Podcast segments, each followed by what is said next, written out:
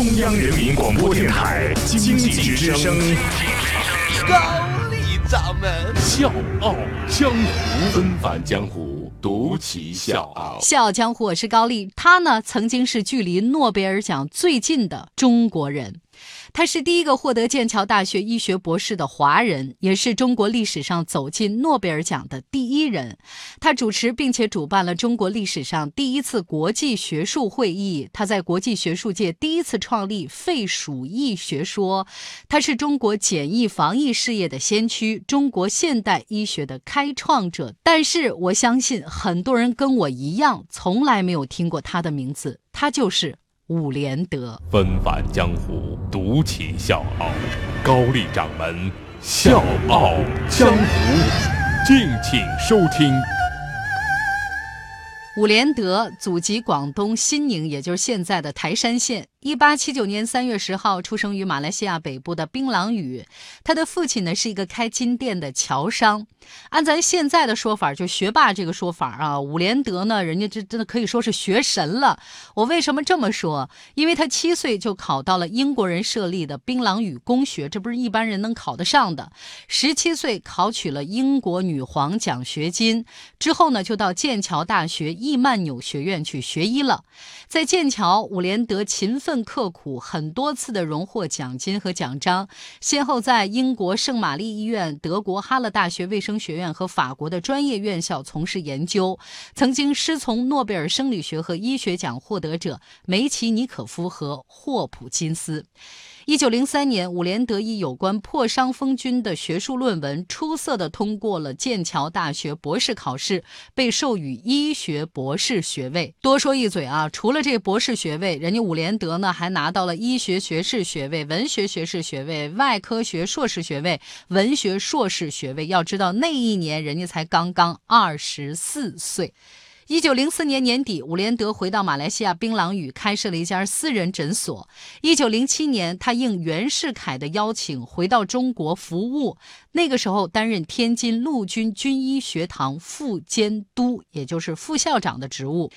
一九一零年十二月，一场百年不遇的鼠疫在东三省爆发了，疫情蔓延迅速，吉林、黑龙江两个省的死亡人数瞬间达到了四万人，哈尔滨一带尤其严重，每天都有接近两百人死亡。那个时间，鼠疫席卷了东三省，而彼时清政府没有专门设立这种防疫机构，而这个沙俄和日本都以防疫为理由，准备抢夺东北的控制权。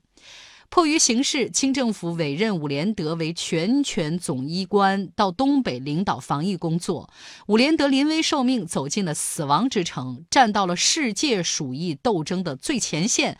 要知道，那个时候他只有三十一岁，虽然年纪轻轻，但是他熟谙细菌学、流行病学和公共卫生学，所以呢，他就在哈尔滨建立了第一个鼠疫研究所，不避艰险，深入疫区调查研究，追索流。流行路径，确定传播源是鼠疫之后，伍连德果断采取了一系列的措施，像加强检疫，还有控制交通、隔离疫区、火化尸体、收容病人等等。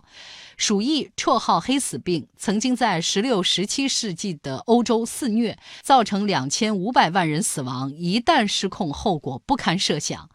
就是在这样疫情快速蔓延，又没有特效药，还有就是日俄帝国主义虎视眈眈的这种不利局势之下，伍连德以绝世无双的医技、强大的组织能力，在不到四个月的时间里面，就扑灭了这一场震惊中外的鼠疫大流行，拯救了亿万人的生命。所以当时就有一种说法，叫“挽狂澜于既倒，扶大厦之将倾”。这次行动被称作是人类历史上第一次成功的流行病防疫行动。伍连德采用的很多防疫方式，直到今天依然是人们面对突发的流行传染病的最佳手段。作为抗击东北鼠疫的总指挥，伍连德以鼠疫斗士而名扬世界。在之后的几年的时间里面，哈尔滨又发生霍乱，东北再次发生鼠疫。一九二六年又发生了全国性的霍乱。就是在伍连德的领导下，这些疫情才得到了有效控制。在伍连德的推动之下，中央政府成立了专门的防疫机构，一向被忽略的防疫工作至此被作为国家的一项事业而重视起来。但是，让伍连德最心痛的是，半个世纪以来，中国的海港检疫权和海关主权一并被帝国主义把持，由外籍医生担任检疫医官，为外国人服务。辛亥革命之后，伍连德很多次的呼吁说：“我们自己来办检疫。”就这么接二连三奔走呼吁，提出收回检疫主权、统一全国检疫事宜的各种主张。一九二三年，伍连德未雨绸缪，派人到了丹东、满洲里这些地方主持陆路检疫工作，为中国收回检疫主权做一系列的准备。一九三零年的七月一号，全国海港检疫管理处成立，伍连德任处长，接管了外国控制的海港检疫机构。从辛亥革命之后的第一次提出倡议到一九三零年这事儿办成，伍连德为这件事情奋斗了整整二十年。就是他的勇气、他的担当和坚持，让丢了半个世纪的检疫主权终于被收回了。中国卫生事业由此打开了新的局面。我是水皮，向你推荐有性格的节目《笑傲江湖》，请在微信公众号搜索“经济之声笑傲江湖”，记得点赞哦。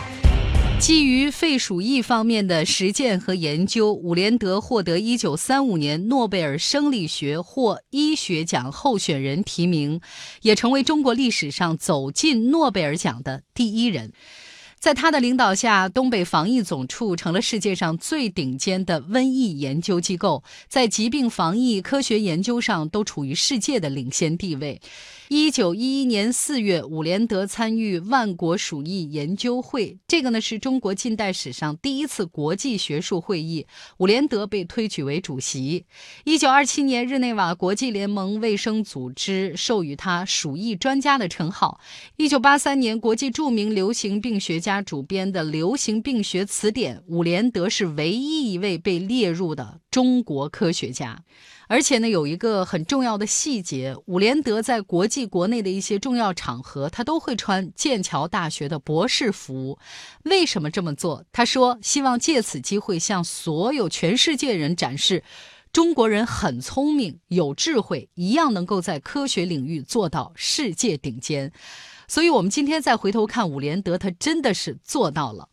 一九六零年一月二十一号，伍连德在马来西亚的槟榔屿逝世，享年八十一岁。二十八岁那年，他回到中国，把一生最美好的时光献给了祖国，造福了亿万人。但是，一直到现在，他的名字和事迹也都鲜为人知。所以，今天我们的《笑傲江湖》用我们特有的方式，让更多的人知道伍连德先生。我们一起来追忆他，感谢他。《小江湖》是高丽。明天见。趁着你还没醒来，我已悄悄地离开，迎着第一缕风，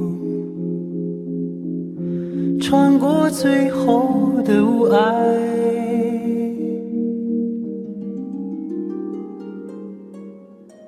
黎明还没升起来。心里已经有期待，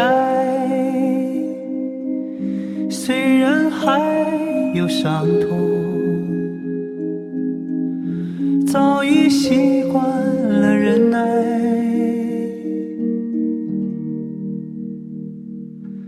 听见那天堂鸟已开始了歌唱，跑过来又跑过去的风还在游荡。